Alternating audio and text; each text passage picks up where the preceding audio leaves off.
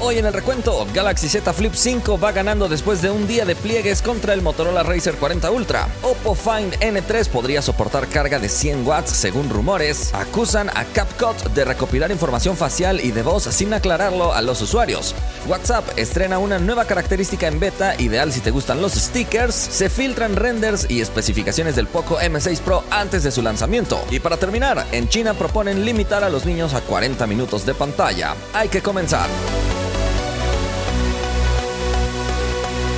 Hola, gracias por estar una vez más en el recuento. Antes de comenzar, le agradecemos a nuestros partners por hacer este espacio posible. Samuel, Andrés, Alfred, Chavita, Mar, Gustavo, Elías, Mauri, Abraham, David, Moisés, El Nuber, Ismael, José, Víctor, Aarón, Lucas, Juan, Don Divertido, Jonathan, Estefano e Iván. Muchísimas gracias por apoyarnos con esta suscripción especial. Acompáñenme a revisar la oferta del día en Amazon. Seguramente si tienes un celular sin jack de audífonos, esto te interesará. Hay algunos fabricantes que no lo incluyen en la caja o puede ser que ya lo hayas perdido adaptador de USB-C a jack de 3.5 milímetros a 161 pesos en este momento porque tiene oferta. En la descripción dejo el enlace en caso de que estés interesado. La vez pasada te pregunté si tú permites los anuncios personalizados mediante el rastreo. Participaron más de 17 mil personas. 12% dice que sí, 88% dice que no. Navegando dice, yo sí suelo permitir, pero casi nunca me muestran cosas que realmente me interesan. Saludos. Johan dice, sí, la verdad que me gusta que me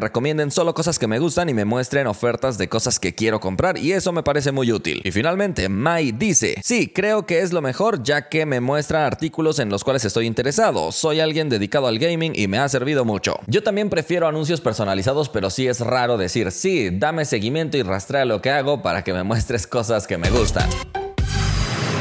Vamos a la primera noticia. El Galaxy Z Flip 5 ya está sufriendo sus primeras pruebas. En este caso hablamos de una prueba de pliegues y despliegues a cargo del canal Mr. Key que lo ha puesto a competir contra el Motorola Racer 40 Ultra, dos de los plegables recientemente presentados, pero en este caso ha decidido que sean personas quienes estén plegando y desplegando los dispositivos, a diferencia de las pruebas que hacen las marcas utilizando máquinas que están haciendo esta acción. Esta prueba está siendo transmitida en vivo, así que al momento de la grabación de este video, han pasado más o menos 50 mil pliegues, pero uno de estos dos dispositivos ya empezó a mostrar signos de debilidad. Evidentemente durante esta prueba ha habido varios voluntarios que en diferentes horas van intercambiando de posiciones para hacer esta prueba de forma continua. En la descripción de este video te dejo el enlace para que tú puedas ir y apoyar esta transmisión que está siendo realizada. Es un trabajo inmenso el que están haciendo, así que altamente recomendable que vayas y les dejes un comentario bonito. Pero alrededor de los 40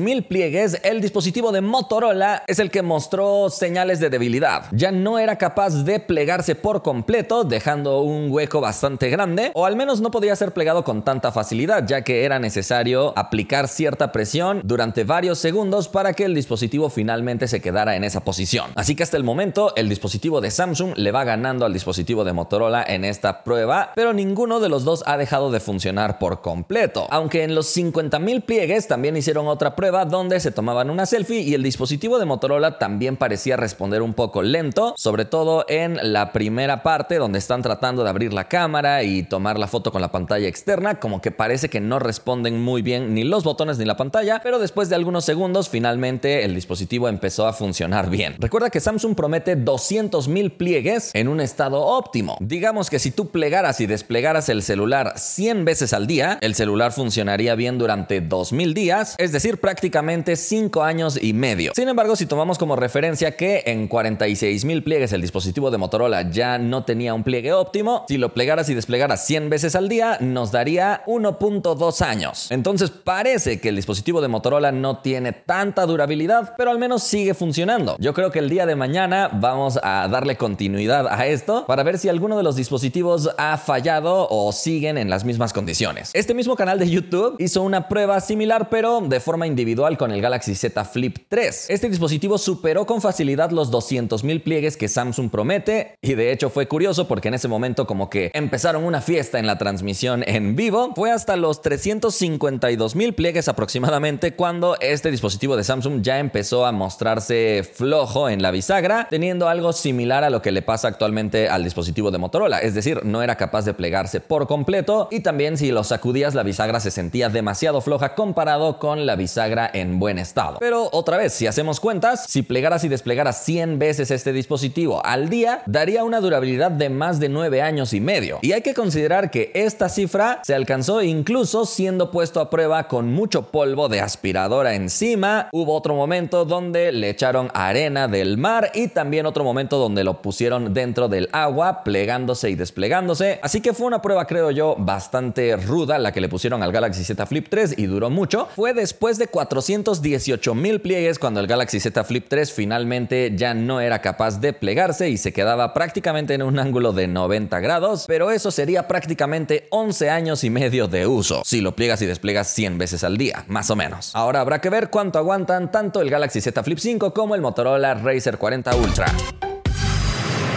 A la siguiente noticia. Continuamos hablando de los plegables, pero ahora pasamos a los plegables de Oppo porque se dice que está a punto de ser presentado el Oppo Find N3, es decir, el plegable tipo libro de este fabricante. Los rumores apuntan a que tendrá 100 watts de soporte de carga rápida y esto es algo que se destaca porque dentro del mundo de los plegables no hemos visto dispositivos que sean capaces de cargar tan rápido. En celulares convencionales sí que hemos visto cargas de hasta 240 watts impresionando a todo el mundo, pero en el mundo de los plegables no. Hay que recordar que para soportar una carga tan rápida, la batería también debe tener ciertas capacidades o tecnologías y características. Por ejemplo, generalmente no tienen tanta densidad y debido a la forma de los plegables, generalmente necesitan baterías con alta densidad para aprovechar al máximo el espacio. Por eso es tan complicado ponerle carga rápida a un plegable. Y por eso mismo sería un gran logro de Oppo ponerle una batería de buena capacidad y carga rapidísima a su próximo plegable. Se espera que la batería de este dispositivo sea de 4800 mAh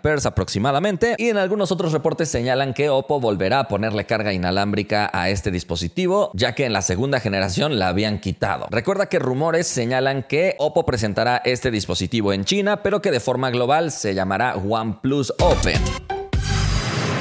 Pasemos a la siguiente noticia. Acaban de demandar a CapCut presuntamente por estar recolectando datos faciales y recolectando huellas de voz sin dejarlo claro al usuario. Esta demanda se ha efectuado en Illinois, dentro de los Estados Unidos, por violar la ley de privacidad de información biométrica. Supuestamente la aplicación también recolecta la ubicación del usuario, la fecha de nacimiento, su sexo y fotos y videos. Al parecer todo esto con el fin de brindarle anuncios personalizados. De hecho, se supone que también es capaz de recopilar la dirección MAC y el número de serie de tu tarjeta SIM. De hecho, previamente ya había habido una polémica alrededor de CapCut por estar accediendo a tu portapapeles. De hecho, si tú habilitas las alertas de aplicaciones que acceden a tu portapapeles, es probable que cuando abres CapCut inmediatamente te salga que CapCut copió algo del portapapeles. Entonces, es un editor gratuito que ha tenido muchas polémicas al respecto y recuerda que CapCut le pertenece a ByteDance, que es dueña también de TikTok. De modo que en los Estados Unidos le tienen también bastante desconfianza,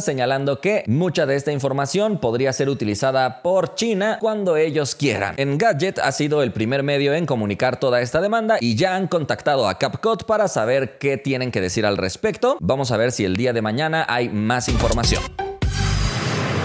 Vamos a la siguiente noticia. Una nueva característica está llegando dentro de los stickers de WhatsApp. Esto, como de costumbre, ha sido reportado por WA Beta Info, donde señalan que una vez que generas tu propio avatar personalizado, aparecen disponibles en la sección de stickers múltiples stickers animados utilizando este avatar con diferentes expresiones y diferentes elementos también, como un sillón, corazones y más. Actualmente esta característica está disponible para los usuarios beta, pero próximamente estará disponible para todos los usuarios del mundo. El reporte utiliza un dispositivo Android, pero esto estaría disponible también en dispositivos de iOS, también con una nueva distribución de emojis, GIFs, stickers y ahora una nueva categoría para estos stickers animados de tu propio avatar. Dime si cuando estén disponibles utilizarás estos stickers o seguirás utilizando los stickers de perritos, changuitos y bebés. Vamos a la siguiente noticia. Se acaba de filtrar el Poco M6 Pro 5G antes de su lanzamiento, incluyendo especificaciones y renders. Este reporte llega desde Price Baba, donde nos dejan ver el diseño que podría tener este dispositivo, volviendo a la franja negra superior que rodea al módulo de cámaras y rodea también al nombre de la marca. Ese diseño personalmente no ha sido de mi agrado, pero creo que ya es parte de la identidad de Poco. Al parecer este dispositivo tendrá una pantalla de 6.79 pulgadas IPS, la cámara cámara frontal podría ser de 5 u 8 megapíxeles y en la parte de atrás cámara principal de 50 megapíxeles y después una cámara de profundidad o macro de 2 megapíxeles. El procesador será el Snapdragon 4 de segunda generación con hasta 6 GB de RAM y hasta 128 GB de almacenamiento. La batería sería de 5000 mAh con soporte para carga de 18 watts, así que queda confirmado que es un dispositivo que busca competir en el segmento de entrada, pero con especificaciones elevadas comparado con el precio que tendrá. Se dice que en India costará 14.999 rupias la edición de 4 GB de RAM y 64 de almacenamiento. En pantalla vas viendo el precio de referencia en otras monedas, solo para que te des una idea, pero recuerda que los precios de aquí no son los mismos que los de allá y todavía más importante, recuerda que filtración no es presentación porque la presentación oficial se realizará el 5 de agosto.